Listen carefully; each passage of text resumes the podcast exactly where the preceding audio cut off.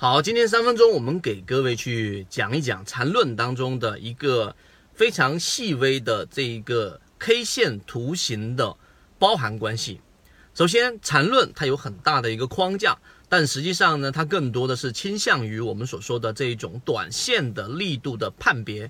第一点，在缠论的视角当中，我们有一个结论，就是中长期上来看。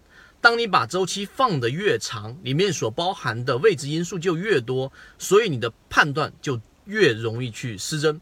相反的，短线往往我们只要把它的包含关系和力度关系能够理解清楚，就可以至少在三个交易日、五个交易日的一个短波段上有比较准确的操作节奏。第二个。什么叫包含关系呢？就是一根 K 线啊，在传统的技术理论当中，一根 K 线如果它是一个完整的光头阳线，那么在过程当中，只要中间出现了第二根 K 线或第三根 K 线，包含于在这个 K 线的范围之内，我们都可以把它称之为包含关系。这是第二点。第三点，整个包含关系里面，在缠论的视角当中，有一个叫做。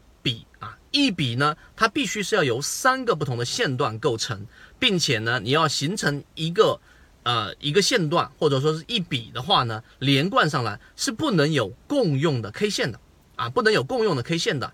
举一个简单的例子，就是 A K 线对吧？它是一根阳线，B K 线呢，它是不包含于这一根 A K 线当中的。那么 C K 线同样的道理也是不包含其中的。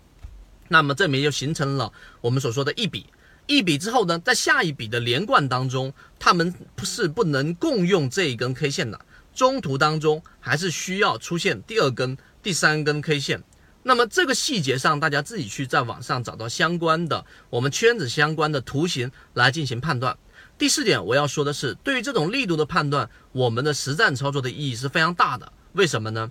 因为当一只个股如果它长期的包含关系当中的 K 线是在这根 K 线的中轴之上，其实你可以把它拆分成更小的级别，但只要它第二根、第三根 K 线大部分的面积都包含在这根实体 K 线的中轴之上。那么本身它的力度就是强的，为什么呢？意味着在这一根 K 线的一半以上的人，长期是属于可以让你解套出来的这种位置。如果没有比较强的资金去支持，这样的 K 线是不能去形成的。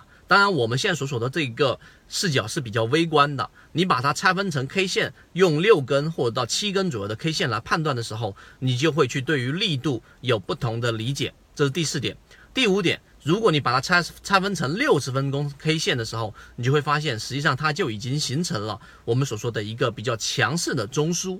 这个中枢也一定会形成在某一根 K 线上的六十或者三十分钟级别的一个背离。当你去理解刚才我所讲的这个小级别的时候，实际上对你在每一天的或者说每一个波段的交易的介入位置的节奏把控是有一定帮助的。当然，我们有完整版的图文。啊，如果你想要获得这一个图文和实战当下的个股的例子，可以找到我们圈子。好，今天三分钟讲这么多，各位再见。